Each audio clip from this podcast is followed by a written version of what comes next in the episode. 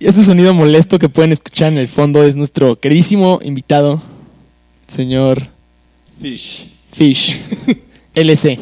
Es un placer estar aquí con ustedes. Llevo siguiendo su podcast desde, desde el episodio 1. Nosotros llevamos siguiéndote a ti desde primaria. Mi queridísimo Luis, como Fish, se me fue el pedo. empezando mal, empezando mal, muchachos. Bueno, ¿de qué te vamos a hablar hoy? Miren, yo tenía un tema en la mente que tengo pues, desde hace ya unos días y es el alcohol, ¿no? Hablemos de, pues, ¿ustedes qué hacen para curarse sus crudas? ¿Qué hacen para reducirse los efectos de la resaca? ¿Qué es bueno, qué es efectivo, qué no lo es? ¿Y qué alcoholes les dan más o menos cruda? ¿Cuál alcohol es el mejor para cada quien? ¿no? Si, si estás hablando de si es bueno o no el alcohol, depende qué contexto estás. Obviamente todo Bueno con para la moderación. salud, No queremos bueno para una conversación. Digo, ahorita estamos tomando alcohol, ¿no? Entonces, tienes que sugerir bueno para qué. Bueno, mira, no queremos a inducir a nadie que tome más alcohol, aunque ya sabemos que lo hacen ustedes muchachos, pero este, pues simplemente si van a tomar alcohol con abuso, pues sigan nuestros consejos, ¿no? Yo creo que tomarse un litro de agua antes de la peda te puede ayudar a no, pues, a reducir los efectos de la deshidratación que produce el alcohol, ¿no? En el cuerpo. ¿Tú qué opinas, yo? Digo, claro que el alcohol es un deshidratante, ¿eh? pero también tiene uso como desinfectante. Droga de uso recreativo. Opina, Luis. No, que- bueno, a ver, o sea, ¿de qué tipo de alcohol estamos hablando? Del que tomas, baboso. O sea, no, sí, no da, de la da igual de qué alcohol estás hablando. Bueno, no, me- no, bueno, ok, pero No. estabas hablando en términos de salud. No me vas a decir que tiene beneficios. ¿Una copa de vino? Una copa de vino tiene beneficios. Espérame.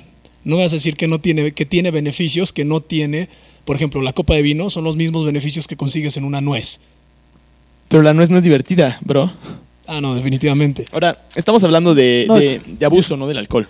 Yo, yo, yo lo que digo es que puede tener un uso bueno en contexto social, ¿no? Se puede llevar a cabo una conversación muy buena siempre y cuando no estemos abusando de- del alcohol. Mira, para empezar, creo que podemos concluir que los tres de aquí estamos de acuerdo que, Tenemos uso moderado y uso que en ta- exceso. en ¿no? tanto a salud, órale, está mal. Pero, eh, o sea, no es, Es que- no es es lo que- suficientemente malo como para hacernos dejar de tomar. Como lo mencionaste ahorita, los tres de aquí tenemos una bebida en mano. Es que yo creo que el ser humano no recuerda. Recuerdas lo bien que la pasaste con los cuates, pero no recuerdas el pinche dolor de cabeza y los intestinos navajeados que te deja al día siguiente el alcohol, hermano, ¿sabes? O sea, simplemente no lo recuerdas. O sea, te la pasas mejor en la peda, en la fiesta, que, que en, los, en los días siguientes, en el día posterior o días posteriores, ¿no? Porque ya mis veintitantos, las crudas me duran dos días. Yo eso lo vería como un beneficio. El hecho de que tenemos la capacidad de olvidar la parte mala y no la buena. No, eso no es capacidad, güey. Estás condenado a repetir lo mismo, ¿no? O sea, estás condenado a empedar el resto de tu Por vida. eso, pero estás diciendo que la estás pasando bien, estás diciendo que recuerdas las partes buenas. Bueno, tienes razón en eso. Pero la, la pregunta aquí es ¿por qué la estamos pasando mejor? Literalmente lo que está pasando es nos estamos volviendo más estúpidos en la peda. Conexiones de dopamina, ¿no? También suceden. Estamos, estamos durmiendo neuronas, o sea, básicamente nos estamos volviendo más cavernícolas y por eso nos, la, la estamos pasando mejor. Yo, es simplemente que dejas de ver consecuencias a tus acciones. Sí, te, te adormece el lóbulo frontal, no tomas tan buenas decisiones, también pierdes un poquito el juicio, te desinhibe, pierdes un poco la pena, te adormece también las extremidades, la piel y, y a su vez pues te, te hace hacer estupideces, ¿no? Cosas que no normalmente harías cuando estás sobrio. Luis, ¿cuál ha sido tu peor cruda? Peor Fish. cruda. Ah, cabrón, ¿cuál es esa? Bueno, Chain, mi peor cruda. Ah, o me dirijo a ti, Joe. Por favor. Mi peor cruda yo creo que fue a los 15 años en Valle de Bravo. No sé si Joe estaba presente. No, no estaba. La vez que me tiraron por las escaleras de piedra y no me lo admitieron hasta dos semanas después. Esa creo que fue mi peor cruda. Me duró de domingo a martes. Bueno, esos son chingadazos de las escaleras, no creo que haya sido cruda. Pero Bueno, los chingadazos duraron una semana ¿duraron entera. una semana más. Sí, la cruda en sí fue Mi peor cruda fue una vez que estaba en Florida y pues estaba empedando yo con José Cuervo, el tequilita delicioso de todos los mexicanos. Y ¿Qué, pues qué José Cuervo? José Cuervo, el normal, el, ¿cómo se llama? El tradicional. Ok, ok. Y ese está, estábamos empedando a gusto, ya nos chingamos la botella y se acabó. Y pues nos fuimos a un bar allá en Estados Unidos. Y el José Cuervo en, en Estados Unidos pues cuesta 9 dólares el caballito. Entonces, pues no hay cartera que te aguante eso. Entonces, pues dijimos, what's the cheapest option you have? Le dijimos a la, a la mesera. Y nos habló de un whisky que se llama Fireball. ¿Conocen ese whisky? Sí, de canela. Es, es basura, completamente es basura. O sea, es, es como el Tonayán de los americanos. Y tengo un amigo que le fascina. Bueno, el día siguiente yo desperté y no me podía ni mover. No, o sea, es la primera precruda que no me podía mover. Amanecí en posición fetal eh, en mi cama y no me podía mover absolutamente ni para levantarme al baño para vomitar. Y según yo, a mí no me daban crudas en otros países. Pero en ese momento descubrí que, que el cuerpo humano, la carne es débil y, y el cuerpo está destinado a sufrir cuando abusa del alcohol. Re- recordemos que Jesús abusó del alcohol, ¿no? O sea, no. Nadie es libre de pecado aquí. Jesús abusó del alcohol. Mohamed abusó No- de, no- de no te las acuerdas- mujeres también. ¿No te acuerdas de, de- de la famosa boda donde convirtió el agua en vino? Que su mamá le dijo que Pero abusó. el agua en ¿Tú, vino. tú crees que se echó una copita? Yo creo que él sí, los demás no. Si no, ¿cómo conviertes el agua en vino? Bro, tienes que mantener la cordura. Concuerdo con el doctor. Gracias, Fish. Bueno, in- independientemente de todo esto, eh, para concluir esto, yo, creo que el, el alcohol, yo creo que estaríamos mucho mejor como sociedad sin alcohol. Bueno, hasta el siglo XV se bebía más cerveza que agua en Europa y eso, eso significó un retroceso impresionante dentro de su desarrollo, porque fue hasta que ellos empezaron a tomar más agua que alcohol, que vino y que todas esas mamás, que en verdad empezaron a tener avances tecnológicos, políticos, sociales. Justamente por eso se disparó la revolución industrial fuertemente en. ¿Cómo se llama? Estados Unidos, No, en Gran Bretaña. en Gran Bretaña, sí. Porque fue, donde, fue cuando empezaron. Fue el boom del té. El boom del té y dejamos de chupar. Y fue por eso. Fue porque ya en vez de ahora le vamos al bar por una chela, nada más estar ahí, iban por té. O sea, ¿en qué momento los, los gobernantes decidieron ponerle taxes al alcohol y se volvió más caro que el agua? O sea, me hubiera gustado estar en el siglo XV así de... Agua, no tenemos eso, pero ten cerveza, ya sabes que te pasen tu pin. Chen, vivimos en México, o sea, pre- precio de alcohol no tienes problema. Tiene 30% de IEPS, hermano. Es un chingo. Y sigue estando baratísimo. Cómprate un Blue Label. No necesito un Blue Label, estamos chupando Black Label y estamos... Pero tienes que saber que el. Black pues vale 600 pesos y no, los 300 son de taxes, hermano. Eso es un abuso. Pero Y en, es- y en es Estados más, Unidos te cuesta 60 De es- dólares. oye, pero Porque de, también de esta cosa taxes. el impuesto es mucho más. De whisky, de vino es, o sea, combinando el IEPS y el impuesto normal, ¿El IETU? es 40, es 40 o 39% el IEPS. Qué abuso. Y entonces el de whisky, como tiene un grado de alcohol mucho mayor, el porcentaje de impuestos, según yo, llega a 52%. Pero digo, lo, lo que estoy argumentando es que sigue sin estar caro. Relativamente sigue sin estar caro. No, para ti, hermano, pero porque también vives en una economía pues, medio jodidona, pero por Hay ejemplo... alcohol para todas las clases. Yo lo sé. O sea, no, Hay de- no me hay pregunto por qué el Tonayán vale 15 pesos el litro y 30% de eso son taxes. No mames, o sea, te, te va a dejar ciego eventualmente. Pero tienes razón, Joe, hay alcohol para todos. Hay alcohol para todos y cada uno de nosotros. Lo que más me sorpre- lo que una de las cosas que más me sorprendió de Japón es que como es mucha cultura el beber, hasta los adultos, los viejitos, los chavitos están bebiendo, el gobierno le pone muy poco impuesto. Entonces encuentras botellas desde en un país primermundista desde 100 pesos y eh, compras botellas de hasta pues caras, ¿no? En máquinas expendedoras también venden alcohol. No, no es ilegal. Cigarros venden en máquinas expendedoras en Japón. Pregunta. Sí. Sí, se veían cigarros. Yo he visto en, en Europa en algunos bares venden cigarros en máquinas expendedoras, pero pues tiene que estar adentro del bar, ¿sabes? No, no le puede vender a... Aquí, aquí me gustaría escuchar su opinión con lo que dijiste de que chavitos. ¿A qué te refieres con chavitos? Porque estoy pensando estilo Alemania.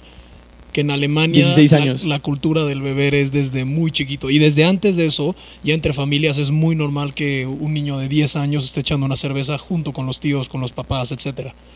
¿Ustedes creen que eso es bueno? O sea, ¿creen que está mal que aquí en México, mínimo en nuestra burbuja, está visto como algo hijo del demonio. Como no, no te acerques a ese líquido hasta, hasta No, los no, 18. no, no lo creo. Chance y tú sí, pero yo, yo empecé a chupar en tercero de secundaria. O sea, Pero si era, todos, si era- no tú, todos. todos, todos, la verdad. No está visto mal. No está Es- visto mal, te decepciona como papá, ¿sabes? Pero pues sabes que ya llegó a la edad, la neta. Nuestros papás eran iguales, siempre... Pues eso, eso sucede. Pero en creen que hace peor que te estén metiendo desde chiquito la idea de que el alcohol es cosa del diablo. No, no, sí te enseñan O- a tomar que- con moderación, ¿no? No, no, no, sí, obviamente. No, no, yo, yo creo que justo la educación en México es correcta. Digo, todos que conocemos, digo, hay uno que otro con alcoholismo, igual que en cualquier país que vayas del mundo. Eso es por debilidad propia. En especial en la Roma. pero hemos podido demostrar que sa- sabemos controlar el beber. Mira, la ¿no? mayoría de la población, porque por ejemplo en países como el Congo o en el norte de Canadá eh, ilegalizaron el alcohol precisamente porque las comunidades nativoamericanas de Canadá, las de hasta el norte, tenían problemas de alcoholismo severo, en el que el más del 80% de los hombres tenían un alcoholismo severo que llegaban, golpeaban a su mujer con blackout y no se acordaban, robaban, hacían cosas así. Entonces, literalmente en las provincias de hasta el norte de Canadá lo tuvieron que ilegalizar. Igual en el Congo tienen problemas de alcoholismo impresionantes, pero pues yo creo que depende también de la sociedad, de los valores de la cultura y del poder adquisitivo de la gente, ¿no? Porque si tienes un país donde más del 70% de la población está en situación precaria de dinero, pues no van a estar buscando en empedarse, yo creo que van a estar buscando en sobrevivir. Pero ponte tú a ver una sociedad como Estados Unidos, el consumo de drogas y alcohol es rampante explosivo, completamente. O sea, ellos, ellos son los que inventaron el binge drinking, tomar para empedar. O sea, tomarte cinco shots, nada más por sentir el efecto de los cinco shots en tu cerebro lo más rápido posible. Entonces, este, yo creo que depende mucho de la sociedad, mucho de la cultura y de lo que te enseñen los papás, ¿no? Pero yo, siento que no sirve de nada tener al gobierno estar restringiendo estos productos que, digo, de todos modos vamos a acabar comprando, ¿no? Si tomas Australia, por ejemplo, tiene de los impuestos más grandes en tanto alcohol como, Como tabaco. tabaco. Y de hecho es uno de los mercados más grandes de tabaco en el mundo. Sí, de hecho también tienen que traer muchas este, cajetillas de incógnito, la gente que viene de Vietnam, de Filipinas y así. De hecho, el límite para entrar al país con cajetillas en Australia son cinco cajetillas. Cuando en Estados Unidos y en México puedes pasar hasta dos flips, que son 20 cajetillas. O el equivalente a 200 gramos de tabaco en puros o en tabaco para liar. Entonces, estás viendo ahí que Australia le mete candados impresionantes. También en el momento que en Australia no pueden poner las cajetillas a la venta en, los Oxxos, las tienen que tener así en su, dentro de un armario, donde ni siquiera puedes ver todo el producto. Y todas las cajetillas pierden la esencia de la marca, porque todas las cajetillas tienen un color verde caca, con una foto y literalmente la marca escrita como en fuente blanca. Y eso se me hace algo triste. Algo cuando yo fui a Australia, este, fui pues a comprar mi cajetilla y me salió en pinches como 30 dólares australianos, bro. Eso es, eso es, te cuestan 20 cajetillas aquí. Es un precio impresionante, un sobreprecio ilógico para, a mi parecer. No, y un, un precio ilógico, pero ilógicamente la gente lo sigue comprando, Es la adicción. claramente. Subes el precio de la mota va a seguirse vendiendo. Subes el precio de cualquier otra droga se va a seguir vendiendo porque hay un público que ya está adicto y los australianos fumaban muchísimo tabaco antes de que empezaran con todas estas reformas. Sin embargo, por ejemplo, en Tasmania, ahí volvieron el tabaco ilegal para cualquier persona que haya nacido después del año 95. Entonces, si ya naciste en el 96, 97 en adelante, ya no vas a poder fumar en- legalmente. Eso está, se me hace también una respuesta buena, ¿no? En cuanto a Yo ahí regreso a lo que dijo Joe al principio. Este, a lo que dijiste que el gobierno no, no- no debería estarse metiendo. O sea, ¿estás en contra de lo que dije o a, a favor? No, estoy, estoy a favor, la verdad. Yo, o sea, yo creo que el gobierno tiene que tener cierta regulación, ¿no? ¿Por Como qué? en todas las pero, industrias. pero ¿por qué? Lo están haciendo con la marihuana en Estados Unidos. O sea, no es como que después decir, anden, le vendan lo que quieran. No, pues tienes que tener cierto grado de regulación. Ver que le están metiendo alcohol, ver que al tonallán no le están metiendo etanol para que te quedes Sí, ciego. sí, sí. No, pero es, es- es diferente ver la manera en que se produce el producto a ver la cantidad en que se vende. Más de la cantidad, pues es- va en base al impuesto, ¿no? Si suben el impuesto se vende menos, en, por ley de oferta y demanda. Pues debería de, pero ahí regresamos a lo que tú estabas diciendo ahorita de Australia. Exactamente, pero por ejemplo aquí en México la gente no tiene poder adquisitivo. Si subes el precio de los cigarros al precio de Australia, su puta madre te va a comprar cigarros. O sea, nadie. Porque nadie, nadie puede costearse una cajetilla a 600 pesos. No, pero regresan con el Tonayán. Sí, El pero. Tonayán no va a subir de precio. Ok, Le supongamos puedes que. Le puedes subir 90% de impuestos al Tonayán. Va a costar 30 varos en vez de 15. Supongamos que el Tonayán sube al precio del Black Label y el Black Label sube a un precio. No, no va, tu, tu ejemplo es totalmente ilógico. ¿Comprarías Tonayán a ese precio? Yo no, porque tengo recursos para lo mejor, pero la gente que no se va a ir por lo más barato siempre. Pues. O sea, el, el gobierno lo que debería poder hacer, lo que más bien lo que debería hacer es poner leyes sobre qué podemos hacer con nuestro cuerpo y ya. eh, A ver, ¿a qué, a qué disculpa, sí, explícate, desarrolla esa idea, por favor. por hermano. favor. O sea, me estás diciendo que no puedo hacer lo que hago Sí, todas ¿qué- las noches. ¿Qué onda? Yo, yo ahorita no te puedo ahorcar hasta la muerte, ¿estás de acuerdo? ¿Puedes? Puedo, puedo, pero estamos de acuerdo que en la sociedad donde vivimos no está permitido que te ahorque a la muerte. O sea, no estoy... en Bueno, hay mucho, hay mucha impunidad aquí en México. Yo creo que Ok, pero ¿qué tiene que ver eso Es de hacer es las cosas con tu manipulación de mi cuerpo? cuerpo. sí.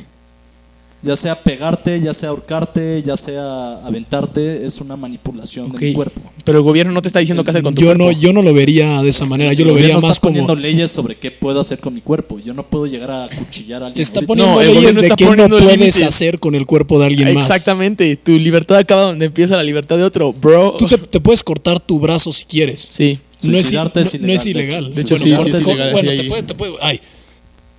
Te puedes cortar el brazo si quieres. Eso no es ilegal, güey. Creo que sí es ilegal. No, pero, pero, No, pero- no es. Sí, es como suicidio. Eso también está tipificado. como No, no, no es ilegal. Lo puedes buscar en tu fact Te voy, checker, a, te voy a fact chequear ahorita mismo. Primer fact check del A ver, día. prof- profesor, continúa con tu, con tu idea.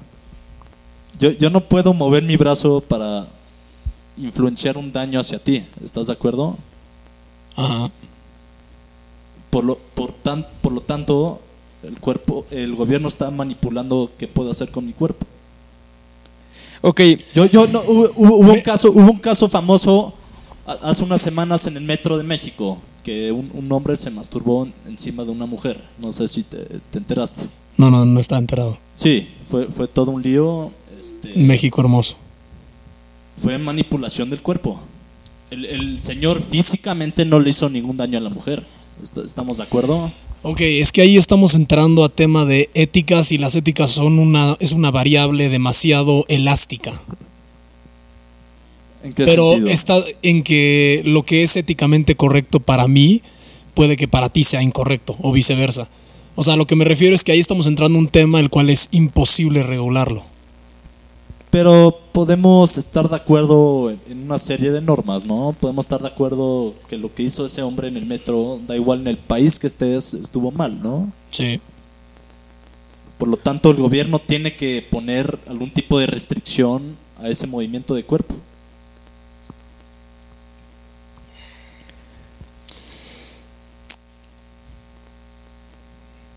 opino lo mismo, muchachos, opino lo mismo. Eh, pero aún así, Luis, no hay fundamento legal que te permita cortarte a ti mismo una mano solo por tus huevos, ¿sabes? Si es por alguna situación médica, sí, pero si lo estás haciendo nada más por hacerlo, te puede considerar que te estás tratando de suicidar y eso sí es delito.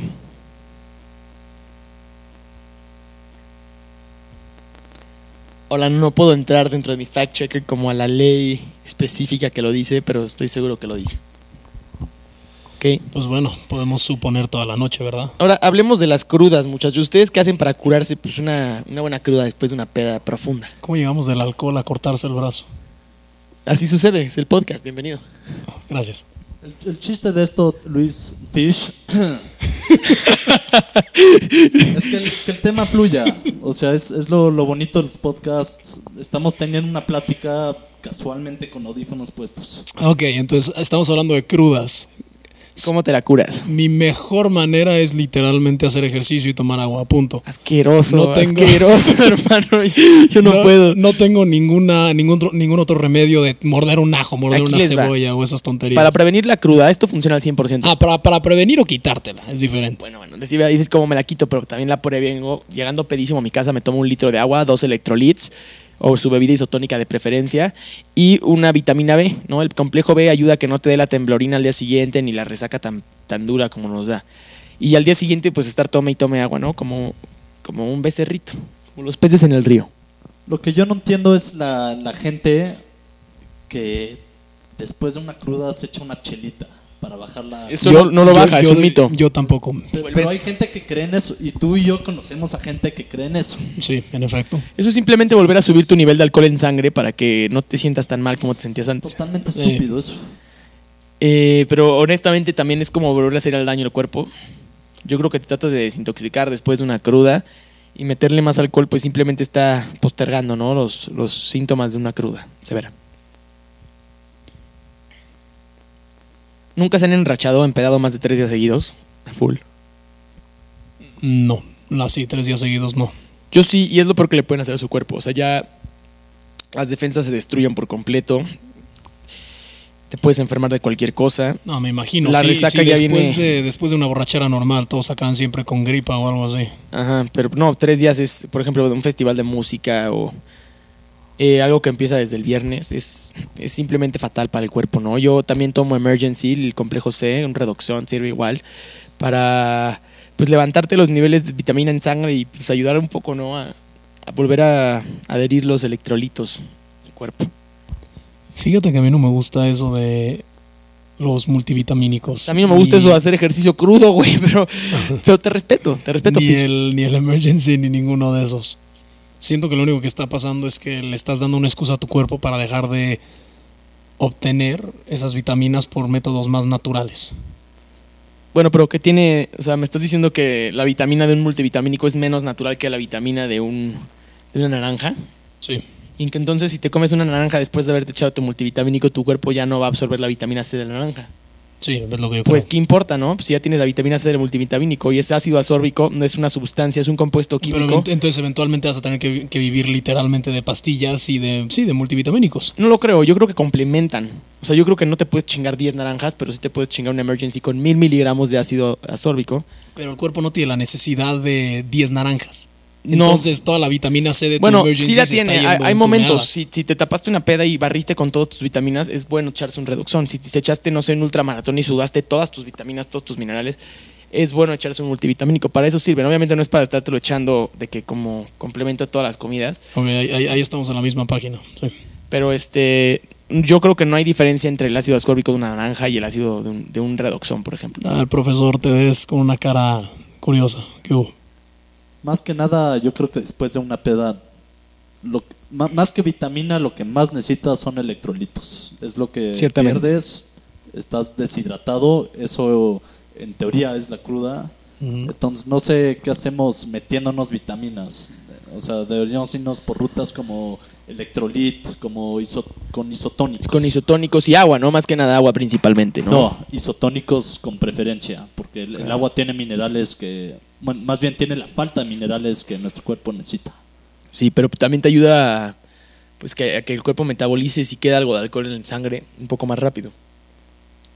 Digo, al, al final el isotónico es agua Yo sé, con yo sé. minerales. No, yo sé a lo que te refieres, que tiene más electrolitos el, el isotónico y sí lo, o sea, lo, lo comprendo perfectamente, pero también yo creo que el agua también te ayuda a reponer un poco más del fluido esencial que perdiste. Pues un- una mezcla de los dos no hace mal, ¿no? Una mezcla de los dos no hace daño, una vez al año tampoco. Pues jóvenes, no se empeden, dejen de tomar, por favor. Causan daño a sus madres, a su Yo familia. no, no daría ese mismo consejo. Yo lo sé. Yo diría, tomen, tomen con, con moderación. Tú eres de la mafia del poder. Somos. Somos de la mafia del poder. Pero bueno, este. Pero ¿por qué dar consejos? Que, que cada quien viva su vida de su manera. Bueno, ya tomen droga, se meten el dedo por el culo si quieren, muchachos. O A sea, ver, a ver. Yo solo trato de ser un buen locutor, Pero maldita sea. A ¿por ver, profesor, es, es ver. muy, es muy diferente dar Nosot- consejos. A, a ver, ¿por qué dirías que no se puede dar consejos? ¿Por qué? No le estamos diciendo sobre, que- sobre que este tema. al final van a hacer lo que este ustedes tema, quieran. no lo Exactamente. recomiendo. Y nosotros vamos a hacer lo que queramos también. Y nosotros tres bien sabemos que vamos a seguir, digo, por un camino no 100% saludable. Entonces se me hace muy hipócrita que estemos dando estos consejos como si fuéramos... Es lo que te lo pide YouTube, hermano. No puedes incitar a la gente a que tome. Ch- Chance lo está escuchando algún menor de edad. Te lo pide YouTube, por ley. Muchachos, no queremos incitarlos a que tomen. Y si toman con exceso, sigan nuestros consejos. El, el AI, el AI de YouTube en español está súper pobre. El porcentaje de videos que banean en español es Muy bajo. ultramente bajo comparado con la demanda excesiva que hay de YouTube en español. eh, o, sea, YouTube en Lati- Latinoamérica sobre rebasa el mercado de YouTube en Estados Unidos. Bueno, ya tomen un chingo, muchachos. O sea, que no pueden tomar más de cinco días seguidos. ¿eh? Un litro al día. Es el reto, challenge. Chíngate cinco pomos, challenge. Yo solo quiero lo mejor para ustedes, muchachos. Yo sé que al- al- aquí al profesor le, le enoja, le molesta, le enerva que yo quiera pues decirles lo que me parece mejor para ustedes, pero al final ustedes, ustedes lo No es que- ustedes, eh, no, es, no es ustedes, es nosotros. bueno, al final cada quien es una persona que tiene libre albedrío y va a hacer lo que sea para pues para sentirse fuera de su realidad cuando así desee sentirlo. ¿No, ¿No lo creen? ¿Cu- ¿Cuánta gente no ha encontrado éxito por acabar alcohólico? ¿Cuánta gente ha tenido que tocar fondo para poder sobresalir de nuevo? Bueno, pero no se necesita tocar fondo en alcohol, puedes tocar fondo en otras drogas, como por ejemplo este A Robert ver, Downey Jr. con el Yo, crack. yo quiero saber a qué vas con, con esto, profesor. Siento que estás brincando ya a otro tema. Otro tema. El profesor Jack Daniels, por ejemplo, era alcohólico. El, ¿sí sabías, ¿no? ¿Saben de qué murió Jack Daniels? No. No, no sé. Bueno, él era alcohólico, él tomaba a diario su delicioso whisky bourbon. Y un día trató de abrir su caja fuerte donde tenía la receta secreta del, del whisky y no, no, pues no recordaba la contraseña. Entonces, muy furioso el, el señor Jack Daniels, hijo, porque ya no era el señor Jack Daniels padre, ¿no? que había fundado todo eso. Pues pateó la caja fuerte y se le levantó la uña del dedo gordo. Y esa uña evolucionó en una infección después de que se había levantado. Y esa infección evolucionó en gangrena de su pie. Y el hombre pues no dejó de tomar, evidentemente. Entonces era un círculo vicioso que lo llevó por una espiral hacia la muerte. Y, y ve lo que produció. Produjo. eso, ve lo que produjo. O sea, un whisky que venden nacionalmente. Bueno, puedes No, argumentar claro. que es bourbon, no, no, no whisky. Es muy buen alcohol, es buen alcohol. Comprado con Tonayán todo es muy buen alcohol, güey, la neta. O sea, ya es muy es, es raro el mal alcohol que encuentras. O sea, el mal alcohol es el oso ciego, el No son negro. Ah, perdón, sí, oso negro. Pensé que se llamaba oso ciego. El, el Fireball no lo tomen, por el amor de Dios. Eso No. tiene más azúcar que alcohol y les va a dar una cruda. Eso es como whisky de putas, honestamente. Re- regresando a mi punto, regresando a mi punto, yo creo que a veces necesitamos estos abusos para Sí. expresar nuestro arte de la mejor manera. Como Van Gogh cortándose la oreja con absinthe. ¿O ¿A qué te refieres, Joe? ¿A qué me refiero? Me estoy refiriendo a autores como Stephen King, me estoy refiriendo a músicos como Billy Joel. No hubiéramos tenido sus piezas de arte que van a disfrutar generación tras generación si no hubiera sido por su alcoholismo. Bueno, Johnny Cash no hubiéramos tenido sus canciones como la de Hurt si no se hubiera inyectado heroína, pero pues eso no significa que sea. Entonces regresamos al principio. Estamos todos de acuerdo que el alcohol no es algo malo. No, las No. sustancias no son malas. Es como las No. aplicas en tu vida diaria. Lo Ok. que te hace. Como No, cualquier sí, cosa, como cualquier cosa que existe, puede ser algo malo. Cualquier cosa, incluyendo vitamina C. Incluyendo el agua. Toma mucha agua y te da insuficiencia. Claro. Hiperhidratosis también, Claro, te, pues el- te va el agua al cerebro y te mueres. El alcohol no, No, es no ninguna excepción. Hay una señora que tomó en un concurso de radio, dijeron que quien pueda tomar más agua ganaba un Nintendo Wii, en la época del Nintendo Wii, obviamente. Nadie lo haría ahorita. Y la señora se tomó creo que 4 o 5 litros de agua, pueden buscarlo en internet. Eh, y pues la señora murió horas después. Le ganó el Nintendo Wii a su hija, pero la hija perdió una madre ese día, ¿sabes? Yo creo que tomó más de 4 o 5 litros. Joe, ¿puedes checar la mujer que murió por ganar su Nintendo Wii tomando agua? Por favor, fact check me. Creo que te faltó un cero al final. Tuvieron que haber sido 50. Yo personalmente tomo 7 litros de agua diario. No, diario, pero no de chingadazo, hermano. E- Ella lo hizo de un centón. Ok, ok, sí. Sí, es diferente. Y aquí, aquí te va la historia. Aquí está mi fact checker. Nos va a decir la mujer que murió por, por un Nintendo Wii. Tomando agua como pendeja. Yo creo que te puedes tomar alcohol y no te hace tanto daño como tomar 4 litros de agua.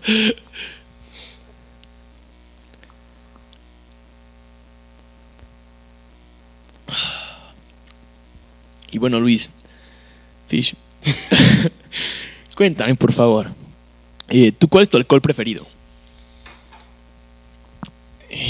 Por términos familiares diría que el vino. Tu vida de preferencia. Pero aquí entre nosotros yo diría que el whisky. El whisky, claro. Yo también el whisky me, es la bebida favorita de mi papá y también la mía. Honestamente, me es delicioso, no te da una cruda, no te afecta tanto el estómago como, por ejemplo, el vodka. El vodka Ah, a mí no, me cae muy mal. Ahí, estamos, ahí estamos escogiendo alcoholes favoritos por cosas diferentes. Yo no lo escojo por el daño que me hace después. por el sabor. Ajá, exactamente. Pero, por ejemplo, pues, a mí el vodka me puedo empedar con vodka y acabo mal. O sea, mis peores pedas han sido con vodka. Pero- acabo mala copa, acabo vomitando. Pero ¿te gusta el vodka? El sabor. no, sabe a mierda, sabe, sabe Ah, pues, alcohol. entonces no tiene nada bueno. Exactamente, no, no me produce nada bueno. Pero, por ejemplo, la chelita, puedo chelear como un gringo pendejo, ya sabes, o sea, tomarme un keg entero.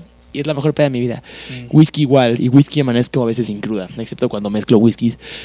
Y este. La A verdad, ver, aquí tengo la noticia. de la señora que murió. Sí.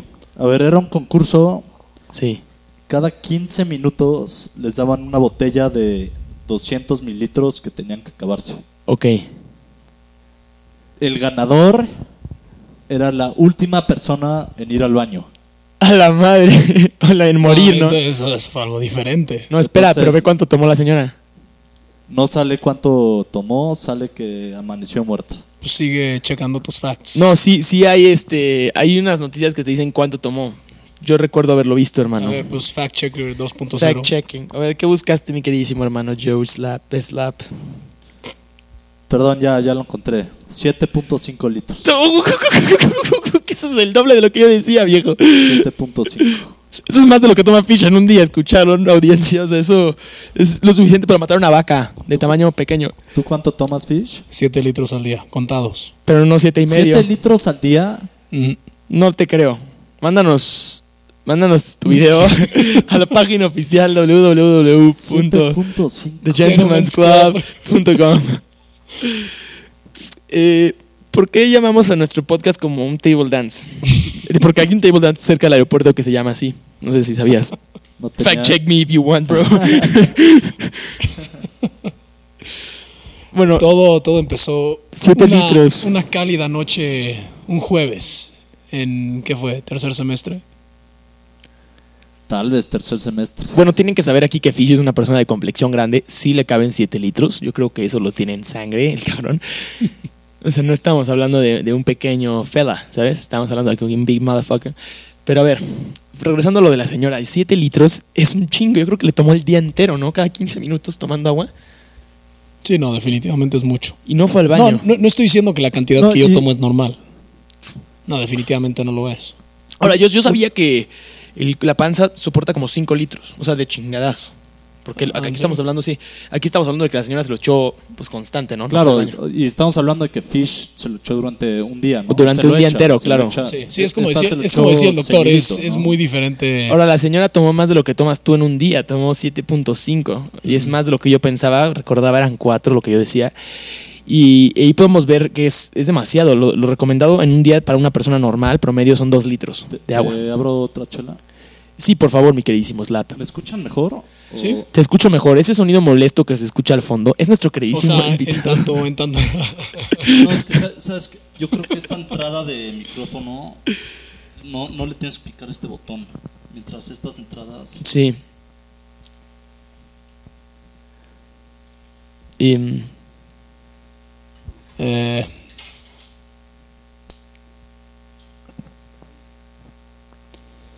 pues, en fin, fue ya. No, o sea, le metimos pausa, güey, nada más. Wars.com. En fin, les quería platicar de. O sea, regresando al tema de lo de la insuficiente, insuficiencia de agua o demasiada agua. De agua, punto. Sí. Este, les quería platicar de un compañero mutuo que tenemos, no sé si estaban enterados de eso, que tuvo el efecto contrario al de la mujer de la que estamos hablando. ¿Deshidratación? Exactamente, pero no la típica de un niño de África que se muere porque no tomó agua, no, eso no. El brother está bien alimentado, hace suficiente ejercicio, todo, ¿no? Pero el problema es que al día se toma un litro o menos de agua y eso lo llevó a un problema en el cual sus músculos ya, las fibras se van rompiendo pero no se recuperan. Claro, pues no se recuperan porque el agua es esencial para llevar las funciones metabólicas, ¿no? Para llevar los nutrientes al cuerpo, para llevar lo- la proteína, las cadenas Sí, sí, sí. Pro- proteínicas que se tienen que Y el- el músculo es 80% agua. O sea, El músculo es el tejido más, más importante y de mayor consumo energético que tenemos en el cuerpo. Mm. Entonces, al no meterle agua, sí lo estás dañando. O sea, tú, tú rompes las fibras, pero estas nunca se van a volver a regenerar. Inclusive es malo no solo para los músculos, sino para los órganos, ¿no? Para el riñón, para el hígado. Ellos funcionan esencialmente con agua. Sí, sí, claro. Yo también tengo conocidos que por no tomar suficiente agua después de hacer ejercicio, grandes cantidades de ejercicio, o tomar, por ejemplo, Coca-Cola o, o agua mineral, les pueden llegar a salir piedras en los riñones. Si no tomas agua, o sea, si sustituyes el agua por estas, estas bebidas. Sí, sí, sí. Ahora, puedes tomar todo lo que tú quieras, pero siempre toma agua. Es como yo les dije, tómense un litro antes de, de una peda, tómense un litro antes de tomarse un vasito de Coca-Cola. No Después, sé. yo, yo siento que también, como dijiste al principio, el Antes litro después. después, de es lo más esencial, importante. es esencial para dormir bien. Sí, sí, sí. Para despertar. Ahora, algo que también no incluimos es comer, ¿no? O sea, tú llegas a tu casa, pedo, Mm, sí. Generalmente llegas con hambre, o sea, si comiste bien no te da cruda. E- Eso es muy debatible. No o es- sea, la, la comida no te va a hidratar. No, no te hidrata, pero te da electrolitos, por ejemplo, te da, te da minerales, te da sales. Pero si estás tomando agua, una cosa es que te dé hambre, ¿no? Una cosa es que tanto alcohol te Sí. eh, produzca una sensación de hambre en el cuerpo. Otra cosa es que realmente Antojo. necesites la comida. Antojo, realmente. Sí, es antojo. Ahora, ¿qué tan cierto es esto? Yo tengo una teoría, ¿no? Ubican los geles deportivos GU. Sí. Eh, sí, buenazos. bueno, básicamente están compuestos por aminoácidos y electrolitos, literalmente. Si te tomas esos después de la borrachera Es lo que he en vez de pensado. agua, Pues amanezco sintiéndome como una basura que ni siquiera pienso en agarrar el gel, ¿sabes? Es como, no, not worth it today. yo creo que justamente tú serías el, El candidato probar. para probar eso, sí. Pues voy a. Me lo recuerdan, ¿no? Me lo recuerdan después de mi peda que me tape pronto. Y este. Y me tomaré mi gel, muchachos. ¿Sabes el problema de eso? ¿Quién sabe si puedas dormir? ¿Por qué? No, te- to- no todos tienen cafeína. Los bus. No todos tienen cafeína. Hay gus que no tienen cafeína. No, no, no, esto- pensé que todos tenían. No, sí, hay, hay muchos que no. También hay Stroop Waffles. Hay Stroop Waffles de gu que no, no tienen cafeína. Em, No, de, de- de ese tema sí yo no sabría qué decirles. No, nunca he probado esos geles, los ubico, ubico sus propiedades, pero personalmente nunca he tenido experiencia con ellos. Es más, hasta en, el, en, en todo eso, bueno, en todo lo que es suplementos, desde chiquito siempre he tenido cierto grado de miedo y esto es algo que el profesor lo sabe porque hace ya varios años, ¿en qué fue? ¿En secundaria o en prepa? Que el profesor estaba muy dedicado al ejercicio claro. y se echaba todo su, su- suplemento, bueno, no todos sus suplementos, se echaba su proteína de Gold Standard. Sí, sí, Bueno. sí, no me equivoco. Pero eso es proteína, ¿Te, ¿no? te están pagando por decir esto? Pero sí, un poquito. Isopure. Pero desde entonces, o sea, desde ahí tú sabes que yo te preguntaba que si, que si no me iba a hacer más daño de, más daño, más mal que bien. No, en lo absoluto, Luis. O sea, la mayor parte de los suplementos en, cu- en cuanto a proteínas son o de whey, de leche o de carne. Entonces, literalmente lo único que hacen es aislar la proteína de la carne o de la leche, Sí. quitarle la lactosa, quitarle todo lo demás. Y es básicamente rehidratar un polvo que no, no te hace daño. Si hiciste ejercicio, si lo pones con No, suficiente agua. Chen, el 95% de los suplementos en el mercado son mercadotecnia. O sea, le ponen proteína para que te lo puedan vender como proteína, pero la cantidad de azúcar que le echan, Sí, es mucha. lo mal procesado Ah, no, que está. Ahora, yo creo que, definitivamente hay yo que creo que saber tienes que elegir, exactamente, tienes que elegir bien tus suplementos. O sea, yo elijo muy, muy bien mis suplementos. Ah. En cuanto a mis suplementos para maratón, elijo de puro electrolito, aminoácido y Mm. cosas para recuperar el músculo de manera rápida, garantizado. Es, o sea, es el bueno. Y el otro, no voy a decir la marca, pero utilizo porque aíslan la proteína de la leche sin la lactosa y sin azúcares. Tiene zero carbs. Entonces ahí Y- también tienes que ver lo que estás comprando, ¿no? Sti- Steve Chunks, si no estoy. Ah, no, no, el- el- el- ese sí fue un suplemento ilegal. Es- lo volvieron ilegal dos meses después de que lo compré. La verdad, sí, todos cometemos errores. También el P9, el P9. Chang, eh, Chang es el de, el el de de- YouTube de los Mike Chang, apps. el de los sí, apps, sí. sí, sí, sí. Ahora les voy, les voy a explicar. les voy- Cualquier no, no, página que te metas salió un anuncio de De- ¿Quieres tener un bigger, dick in 15 minutes? Ah. Ah, esos no eran los anuncios. No, güey. no, pero yo sí me acuerdo. Me acuerdo también mucho del P9 que lo volvieron ilegal. De Cellucor. ¿no? Sí. Eh, era un testosterone booster. Yo lo utilicé durante dos meses. Funcionó y funcionó muy bien. Pero después, este. ¿Cuáles pues, fueron los side effects? no, para mí, no, o sea, me encabronaba muchísimo por la testosterona. Literalmente lo que hacen esas pastillas no tienen testosterona, no tienen hormonas, pero hacen que tu propio cuerpo produzca más. Mm. Entonces sí tiene side effects, no son muy notorios, pero por ejemplo me enojaba mucho más, era mucho más irritable, era mucho más este broncudo en cuanto a hacer pleito, tenía mecha más corta, Sí, sí, sí. pero el músculo se generó y se generó muy rápido. Eh, Joe lo eh, el profe lo Sí, recuerda. te puedo decir que tenías unos. Esos. Sí. eh, eh, Eso, eso, fue, eso fue en el momento en el que el doctor y el profesor iban juntos al gimnasio y se echaban, sus pics ahí. Eso era cuando éramos espejo. duros. Ahora, ahorita que me dedico más como, Cualquier puberto. Ahorita que me dedico más a correr, esas cosas no te sirven en Ah, lo absoluto. No, no, pero no, no, nada más sacado mi idea. No, no lo digo criticando, pero es que sí me acuerdo que hubo un, hubo un tiempo en el que el doctor sobrepasaba al profesor con esos brazos. Ah, cl- claro que Claro. me sobrepasó. No lo voy a negar. Tus brazos, eh, doctor, estaban enormes. Me hacías ver. Hay una, Gracias. Hay una foto famosa. Los de quiero un chingo, muchachos. Ese era el objetivo. ¿Por qué no me lo dijeron en ese momento? Carajo, quizás todavía tendría esos brazos. No, pero les voy a decir algo. Que, o sea, en, en base a la experiencia, yo, yo perdí 20 kilos de músculo, eh, que era ese músculo que había creado, eh, porque me puse a correr y a hacer mucho cardio. 20 kilos. 20 kilos, 20 kilos. Ha de- cuatro han de haber sido de grasa. Cuatro, seis. Aún así, de Pero- 16 kilos o 14 kilos es un. Sí bajé bastante. Y ahí- ahí también quiero hacer énfasis en cómo el cuerpo se adapta a lo que tú hagas, ¿no? Si tú haces maratonismo, vas a bajar de peso a lo pendejo. Es, es parte de lo que hablamos del podcast pasado, ¿no? Claro. Que tu cuerpo se adapta, Se adapta. a sus necesidades. Es Ahí- evolución. Hay pregunta, ¿cómo, cómo te ha ido con eso de que. Cómo, cómo fue tu transición de cargar pesas así lo máximo que puedas a que- quedar completamente tosco? Atrofiado. A, Bueno, te voy a explicar. Antes, antes yo fumaba cigarro y puedes fumar. Este. Fumaba cigarro y puedes levantar pesas sin ningún problema, ¿sabes? O sea, puedes fumar y afectar tus funciones pulmonares porque las pesas no involucran un cardio. Ya si te metes a CrossFit, sí, pero levantamiento de pesas, o sea, joder las fibras musculares para Puede ser generar gordo. más. Puede ser gordo Exactamente. y ser muy bueno levantando pesas. Un físico-culturista puede fumar cigarro, pero fue en el momento que yo me decidí a dejar el cigarro y me dije, pues voy a correr 5K. 5K se supone que es como la distancia más pequeña en carreras, Sí. Que me di cuenta que no podía hacerlo. O sea, simplemente me costó muchísimo trabajo correr 5K. Entonces fue, fue base de seguirlo haciendo. O sea, sí seguía haciendo pesas, pero pues ya estaba corriendo, ¿no? Y empecé a correr. Me tomó como cuatro años esta transformación. Fue desde que terminamos la preparatoria hasta, bueno, hasta hoy en día.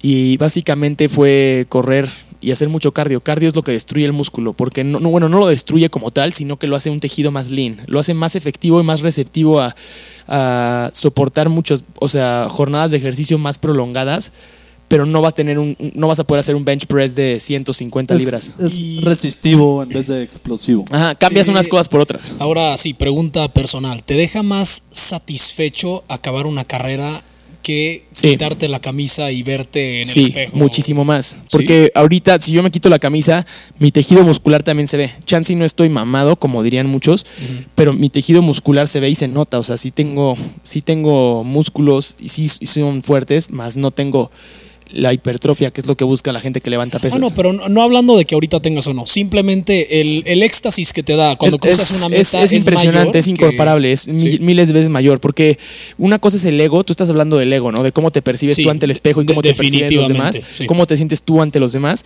y ya cuando corres es la recepción, o sea, la, el, ¿cómo se llama? El, el- la retribución social que recibes es muchísimo mayor que la del güey más mamado. Porque si un güey mamado va a sacar una carrera de obstáculos, pero la va a sacar en un tiempo pésimo, pésimo. Sí. En cambio, una persona que se ha adaptado a hacer ultramaratones o que se ha adaptado a ser velocista, este, a que su músculo responda constante y rápidamente, sin ser explosivo como tal, eh, la comunidad de la carrera, la comunidad de corredores, la gente que vea los resultados de la carrera, todas esas personas te van a. They're gonna praise, praise you, ¿sabes? O sea, tiene una retribución social mucho mayor. Chansey no es tanto de, oye, te ves muy mamado, pero sí es más de, oye, hiciste un tiempo muy cabrón y estás cabrón como lo hiciste, oye, mis respetos, ¿sabes? O sea, Sí, y esa- es, otra cosa. Y además, fuera de eso, te quiero decir, cuando levantas pesas, te ves al espejo y te sientes bien, pero cuando te echas unos 10K, te da un runner's high, que ya es algo más mental, que también es, es un efecto muy fuerte.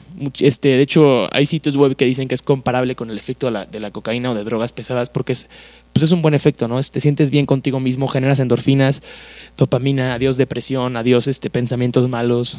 Siento, siento yo que es, es algo benéfico, cambia a las personas, las vuelve mejores. Mm, interesante. Y las pesas son buenas, las pesas te dan fuerza, las pesas con eso sacas cualquier deporte, pero no vas a hacer buenos tiempos. Simplemente no vas a hacer buenos tiempos. Eh, Yo, yo siempre lo he visto como las pesas tienen una meta muy pequeña. O sea, solo puedes hacer tanto con las pesas. las- la, la verdad, yo, Puedes- yo creo que las puedes pesas son. squatear 200 libras, después 300, después 500, pero hay un límite. Yo creo que las ¿sabes? pesas son para alimentar el ego de la persona. O sea, Tenemos generalmente. Un cuate morenito que estaría en desacuerdo con todo esto. Y ya está lesionado, entonces no sé qué, qué En tan efecto. desacuerdo esté. Generalmente Ah, las, las pesas son para gente que tiene un ego, que quiere generar un ego o que quiere verse mejor o que tiene autoestima bajo y correr involucra una dedicación, un, un desempeño, una...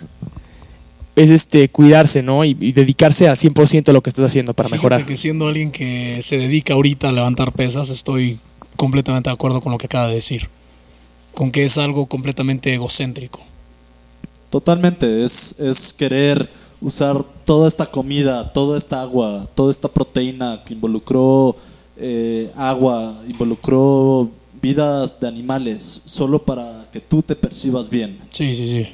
Es, es un deporte, si, si es que lo quieres llamar deporte, muy egoísta. Y a ver, usted, usted, profesor, es, es otro ejemplo de, de lo que estaba hablando con el doctor. Es otro ejemplo de una transición de pesas a, a carreras, a triatlones, a todo lo que tiene que ver con cardio, todo lo que está de moda ahorita. ¿Cómo fue esa transición para ti? Ya escuchamos la versión del doctor, vas tú. ¿Qué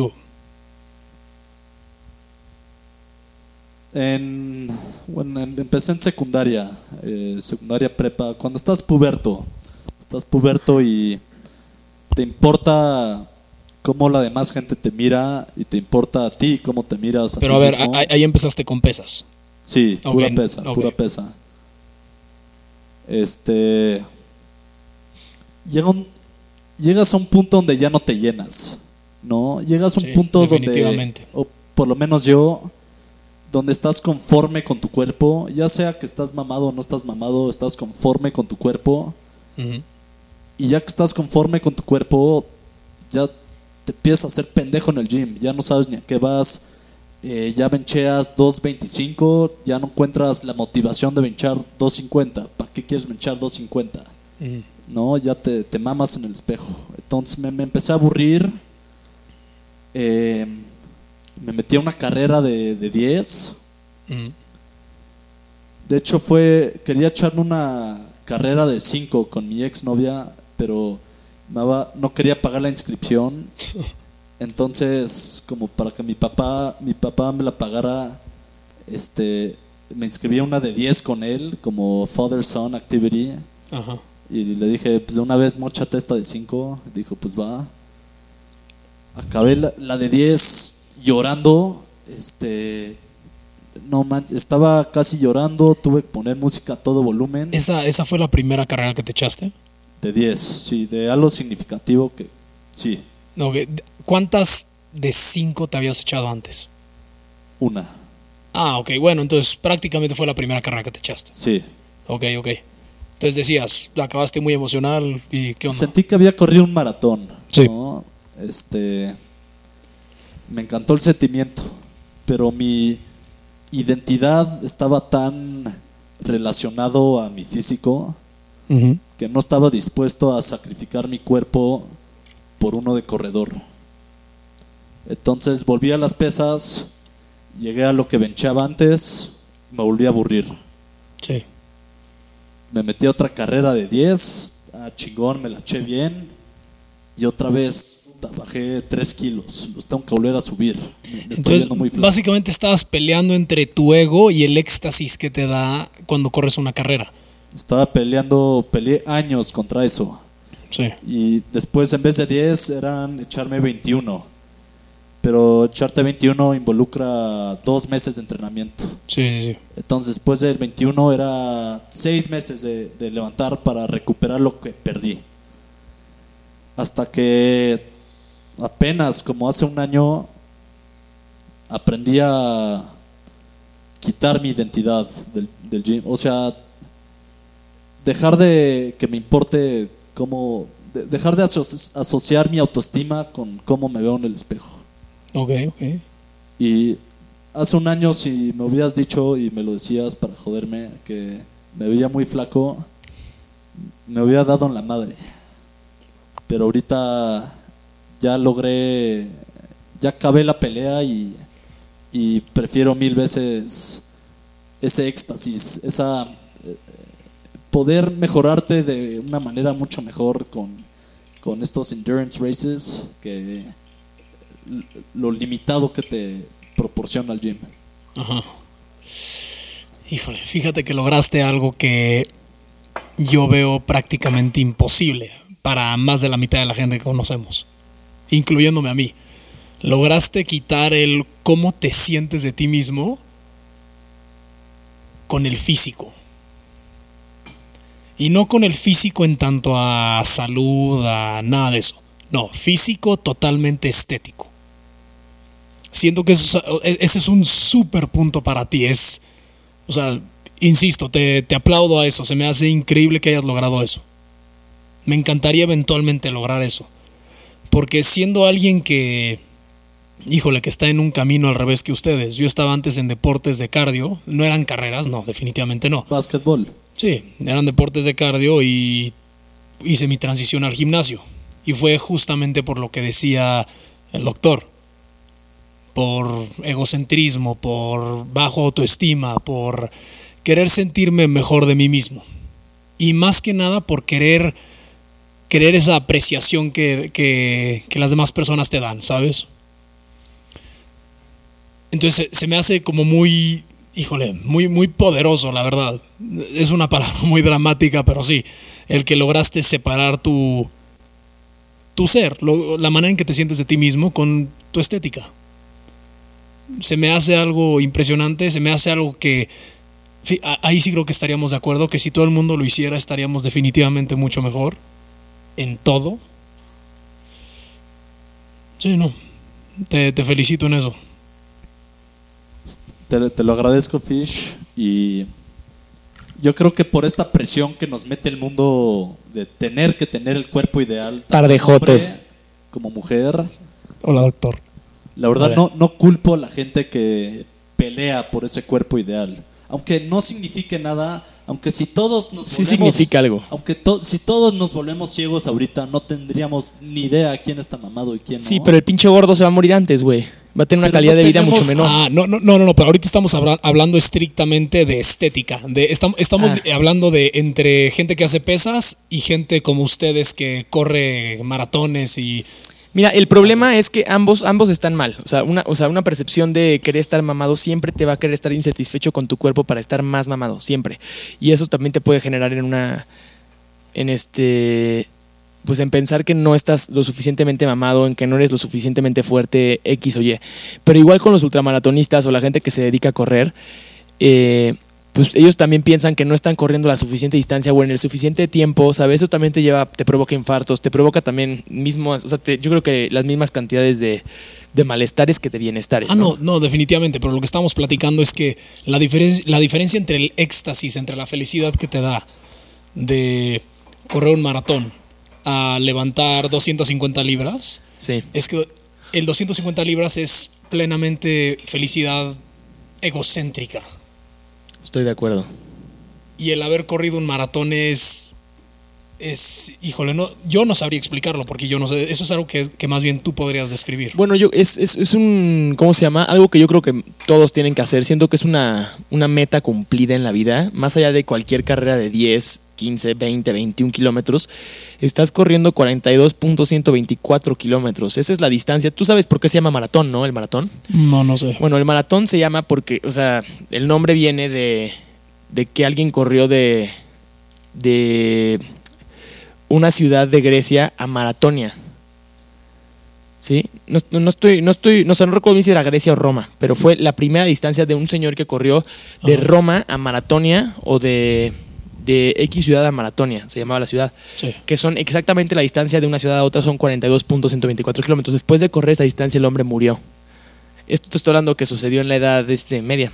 Sí sí sí De ahí el hombre siempre ha tratado de de correr esa distancia, obviamente ya con isotónicos. En los años 30 te daban cerveza, en los años 50 creo que corrió la primera mujer, o en los años 70, no sé.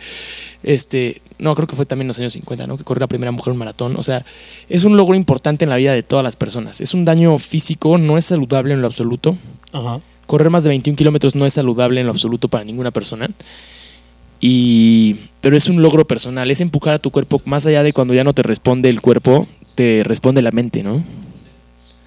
Es lo que, es lo que yo creo. Híjole, fíjate que no. No, la verdad no sabía eso. Pero a ver, es que quiero, quiero volver a este podcast. Tal vez esto no es a lo que apuntan, pero me vale madres.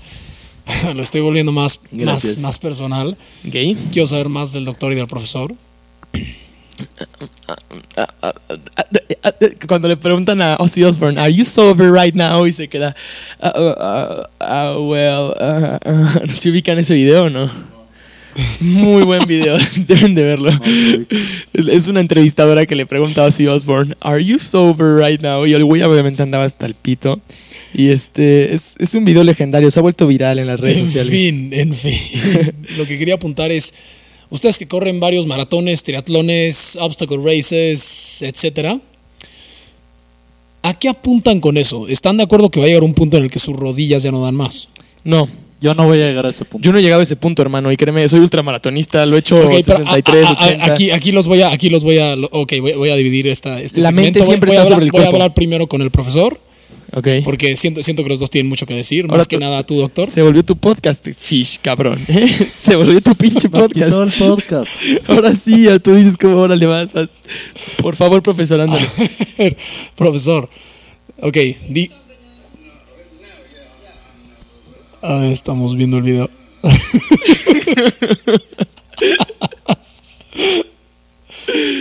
es el video de Lo voy a poner una vez más para, para que lo pueda ver el... Pon el volumen en el micrófono. Ciertamente. A ver.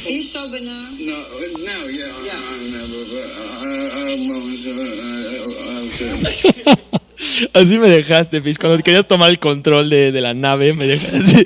Ahora nos voy a entrevistar y yo decía... "Da, da, da". Bueno, en fin, a ver, profesor.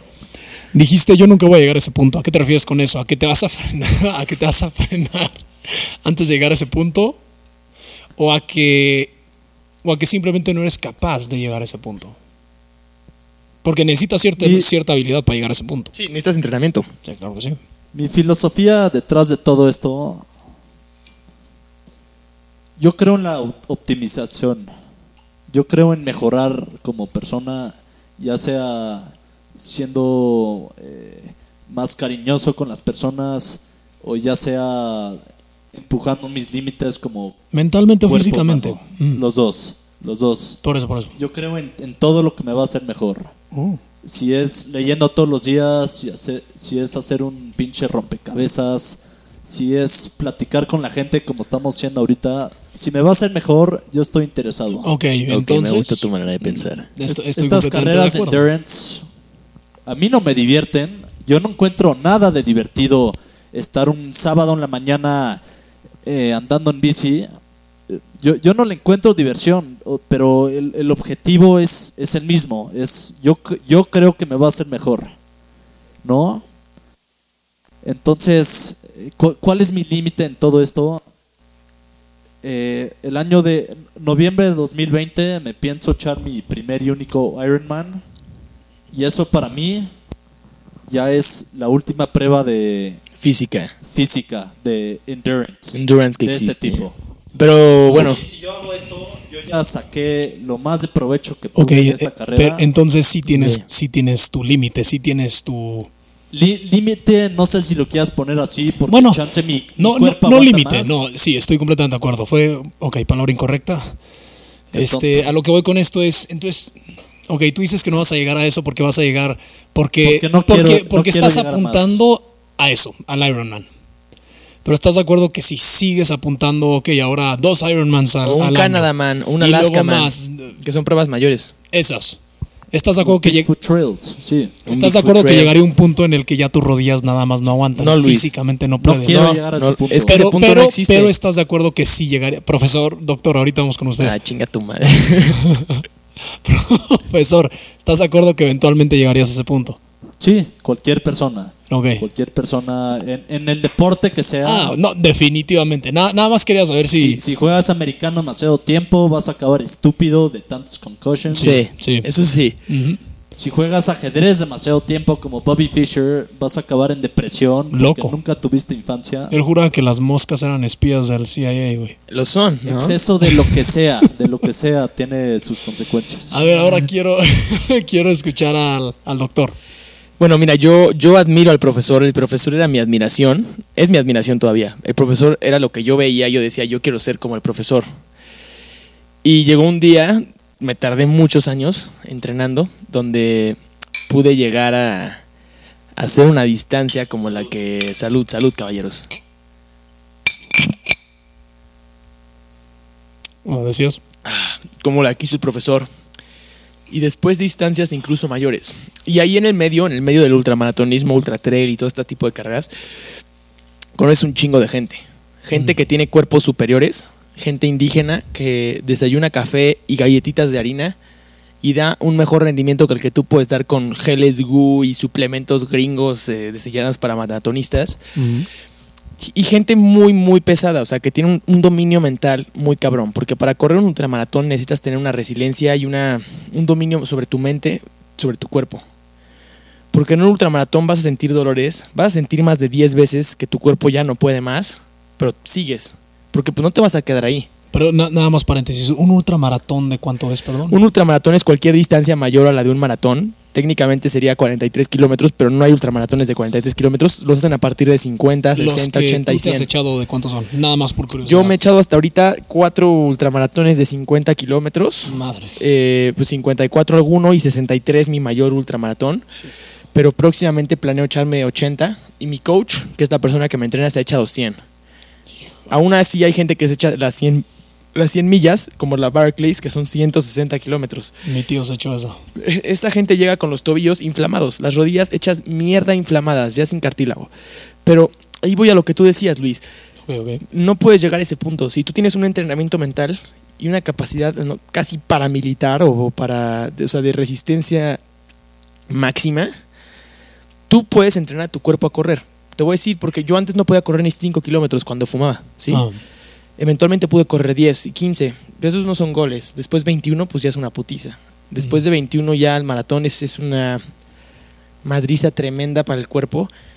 Ya un ultramaratón es un sueño. Y a partir de un ultramaratón, para mí y para todos los que corren ultramaratones, te dicen lo mismo. Después de 50 kilómetros, todo se siente igual. La neta, ya llegaste, ya sabes, peleaste contra Mike Tyson en el kilómetro 50, viejo. Ya de, de ahí en adelante, pues sigues igual de vergueado, ¿sabes? O sea, ya no cambia si te duele la rodilla o la pantorrilla, o si te estás acalambrando involuntariamente, o si estás teniendo un chingo de dolores, ¿sabes? ok, ahí, Es mental ahí ahí- todo. ahí fíjate que estoy completamente de acuerdo con parte de lo que dijiste. Estoy completamente de acuerdo con que el cuerpo lo con que, mira, yo creo que sí hay un límite del cuerpo humano. No, hay límite para cada cuerpo, pero si tú entrenas tu cuerpo, ah, más empujando los límites, los Por puedes eso. empujar ilimitadamente. no, yo no creo que lo puedes empujar ilimitadamente. bueno, Yo hasta el récord mundial, ¿no? Bueno, pero, pero a eso me refiero, sí hay un límite.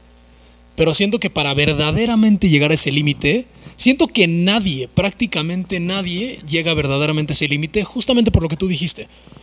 Porque si lo tienes bien administrado, bien entrenado, bien nutrido, Claro. bien lo que quieras, no, hombre, ese límite puede sobrepasar. Me, imagino Ahora- que- me imagino que cuando no pudiste correr 5 kilómetros, o bueno, cuando apenas pudiste correr 5 Claro. kilómetros, nunca, nunca te hubieras creído a ti mismo el que ibas a correr uno de 60 kilómetros. Es que yo veía al profe y decía, ¿cómo es que este cabrón puede? Bueno, quizás este güey es porque no fuma, porque Ah. sí le causó un daño impresionante a mi cuerpo fumando, la verdad. Sí, sí. Pero el cuerpo perdona, Luis, eh, Fish. Y cuando eres joven, el cuerpo, el cuerpo se limpia más, más de lo que se limpiaría el güey de un que lleva 30 años fumando. Yo nada más fumé durante 5 años. Ajá. y, y te sorprende lo que tu cuerpo puede lograr hacer. Ahora, yo estoy seguro, güey, por eso lo hablamos en el podcast pasado, que si te agarro a ti, güey, tú no corres, ¿verdad? No, nada. Bueno, si agarro y te apunto con una pistola y te digo, corre durante 42 kilómetros, yo te sigo, o mato a ti o a tu familia, güey, los corres, güey. Y ahí está tu primer maratón, ¿sabes? Pero el daño, güey, que te generas en las articulaciones, en los músculos que no están acostumbrados a correr tanto, pues es... es, es, es- Sería prácticamente irrecuperable. No, no, si te recuperas. Ya, ya son... Sí, sí te recuperas. De primera vez.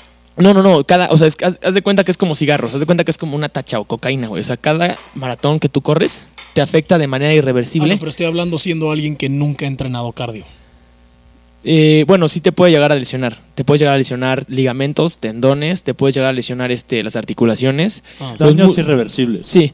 Ahora, está, está comprobado científicamente que cualquier distancia mayor a 21 kilómetros es dañina para el cuerpo. Ajá, Así seas el Eliud Kipchoge o el mejor maratonista del mundo. sí. Pero tú puedes llegar a entrenar tu cuerpo para reducir esos daños al mínimo, para reducir este Sí, también la ahí- creación de ahí ácido estamos láctico. de acuerdo. Sí. Ahí estamos Ahora, de acuerdo, tú después del maratón te vas a sentir como la peor cruda de tu vida, como lo estábamos hablando al principio del podcast. Ajá. Pero una persona que ya ha entrenado por un maratón, que ya se sabe que ya no produce el mismo ácido láctico, que ya no produce las mismas toxinas que, que produce el músculo al desgastarse, que ya no te- se deshidrata porque está tomando agua constantemente o sus electrolitos, no va a sentirse mal. Se va a sentir ex- ex- extasiado, ¿no? De haber terminado el maratón. Sí. Es una diferencia también abismal la que hay entre correr un maratón de calle y correr un ultramaratón en montaña. Te tardas incluso el doble o el triple de tiempo. Es muy pesado, pero todo es, todo es mental. Y yo creo que eso te hace ser un sick motherfucker. Y yo creo que todos tienen que ser un sick motherfucker una vez en la vida. O sea, yo, la verdad, mi primer ultramaratón entré como yo mismo y salí como very fucking grills. O sea, sales en modo survival, güey. Es literalmente meterse al bias de tu cuerpo y activar el, el safe mode, el survival mode. Sales, por, sales porque sales. Tu cuerpo te dice, no te puedes quedar aquí, ¿sí? Ajá. Ahora, Instintos de instintos. sobrevivencia. Exactamente, exactamente. La, la pregunta, Fish, aquí es: ¿qué estás buscando tú? ¿Qué estoy buscando de qué? ¿Con levantar Independi- pesas? Independientemente si es ego o no, o, o cómo te percibes. Honestamente, yo creo que te ves muy bien, güey. ¿Qué- o sea, qué desde estás que buscando? pesas. Creo que simplemente. Hay un objetivo detrás ¿Ego? de esto. Sí. Es ego. Yo, yo lo hacía por ego, la verdad. Yo No, lo hacía por verme mira, bien, güey. de- Pero, pero hay defini- algo detrás del ego. Hay algo que está. Ahí, ahí ya me metería más a. Atraer a más damas o, o güeyes que te Al- gusta. O que no sé qué sea lo que te guste, Fish. No, esa. Es, no, no tiene nada que ver con atracción, no tiene nada que ver con. Más que atracción es. Retribución social. Ser atractivo, que la gente te voltee a ver, güey. Hay algo detrás del ego. Yo diría ya yéndome muy, muy adentro, muy deep. específico. Es buscar comprobar a los demás que, que estuvieron mal de mí. Pero es que nadie nunca. Yo, yo, por ejemplo, nunca pensé en ti como. No está mamado o está mamado. Yo supe que hacías box y dije, güey, está muy chingón que hagas box. Siempre he querido hacer box. La neta soy un culo para los putazos, yo, en lo personal. Pero yo te admiro a ti por hacer box.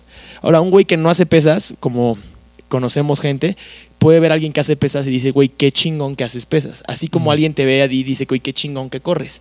Pero de al hacerlo a no hacerlo, qué, qué bueno que estás haciendo algo. Na- nadie dice qué chingón que haces pesas. Sí. Dicen qué chingón que estás mamado. Bueno, que pues, güey, porque te ejercitas, ¿no? Que tienes una vida saludable o que tienes, estás haciendo algo que los demás no hacen. Porque es ahí donde tienes tu diferenciador.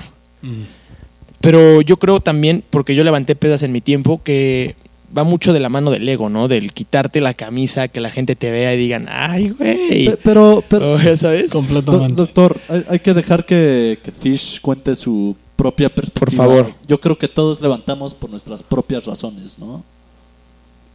Para olvidar, te tocó tu tío. ¿Es eso? Híjole, pues a lo que iba, siento que es básicamente ya yéndome muy deep, es básicamente querer comprobar que la gente está mal. Y ok, el doctor dijo ¿Mal en que... qué? Exactamente, el doctor dijo que él nunca me vio y me dijo como de, ah, un debilucho, no sé qué. No, pero como, usted- como el doctor y el profesor lo saben, yo tuve una, una infancia medio atormentada. Estuvo buena, pero digamos que tengo cosas, apellidos que no me benefician mucho a, a ni madres. ¿De acuerdo? Ok. Yo no estoy de acuerdo, pero Continúa. es una buena manera, ¿no? De lidiar. Es como un coping mechanism. Para también. Fue básicamente eso, fue e- es algo en verdad la razón por la que empecé a cargar pesas es algo muy muy childish.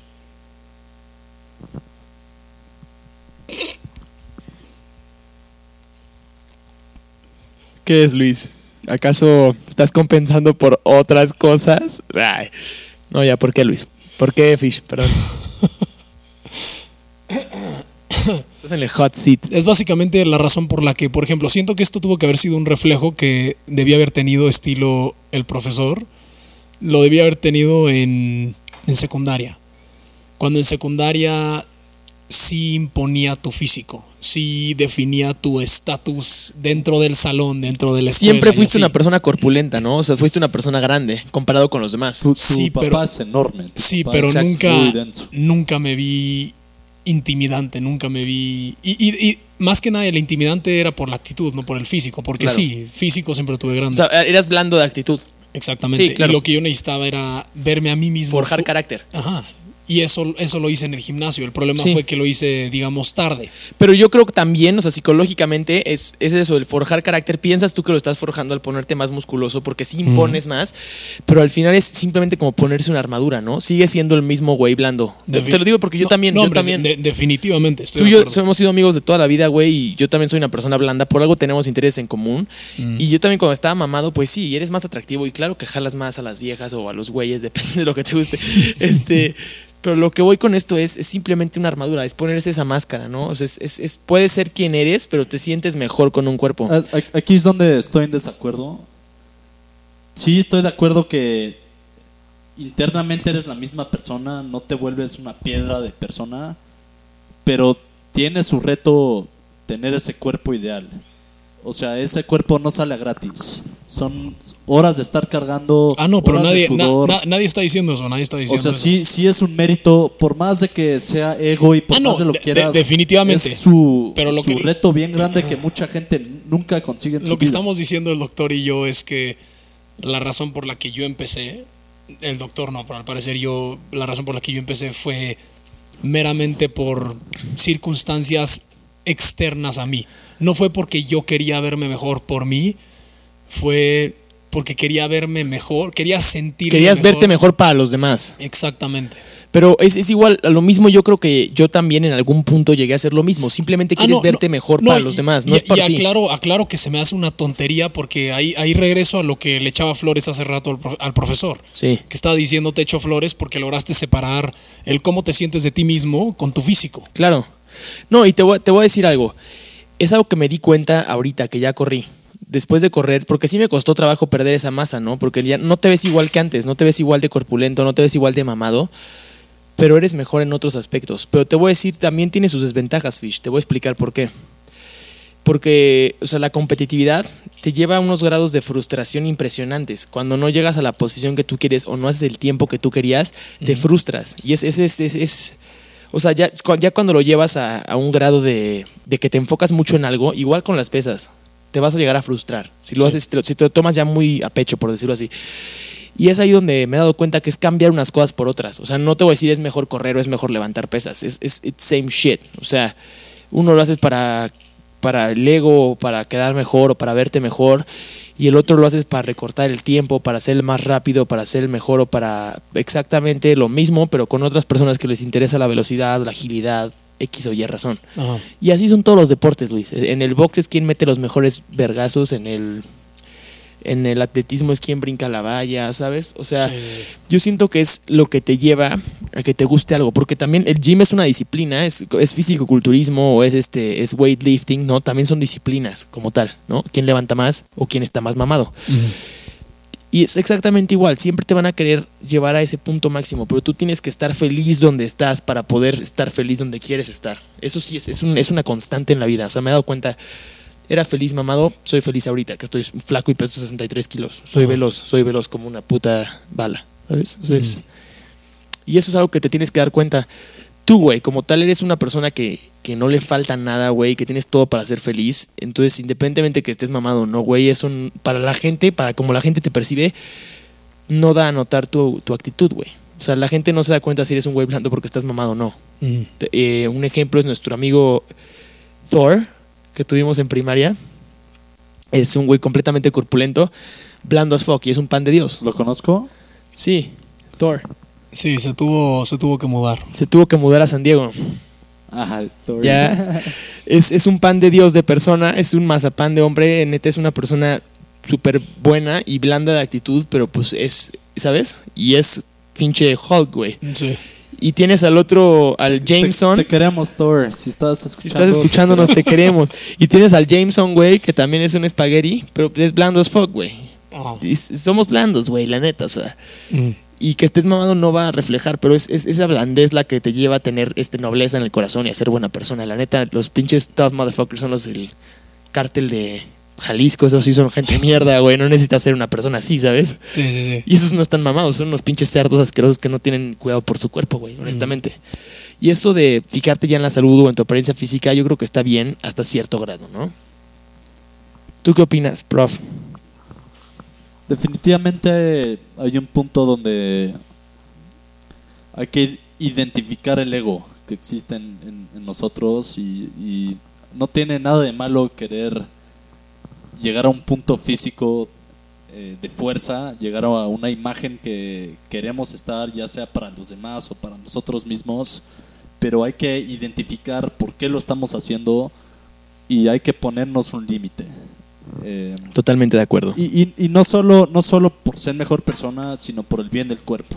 Hay límites, hay gente que no comprende los límites y hay gente que somatiza ciertas experiencias de su vida Y- y- en, en el alcohol o en el ejercicio. Y, y estoy hablando de límites de lo que sea, no estoy hablando de, de límites solo de, de ejercicio. Claro, Ha- Hay que saber eh, el límite si, si ya estudiamos demasiado, por ejemplo, Sí. ¿no? Sí. Eh, si ya comimos demasiado. sí.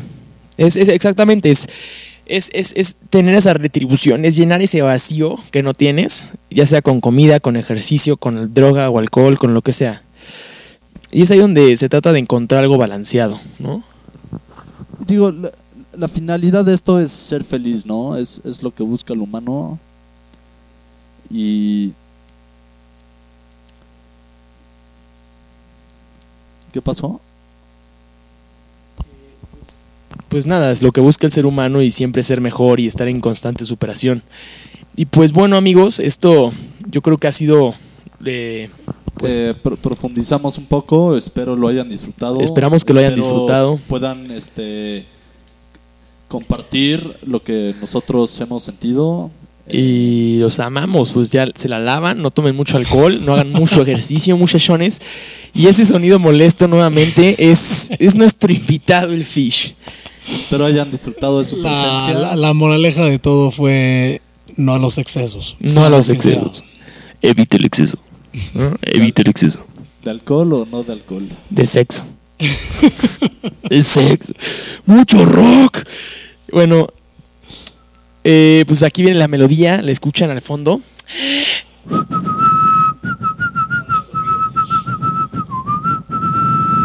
トゥルトゥトゥ。トゥルトゥルトゥトゥトゥルトゥ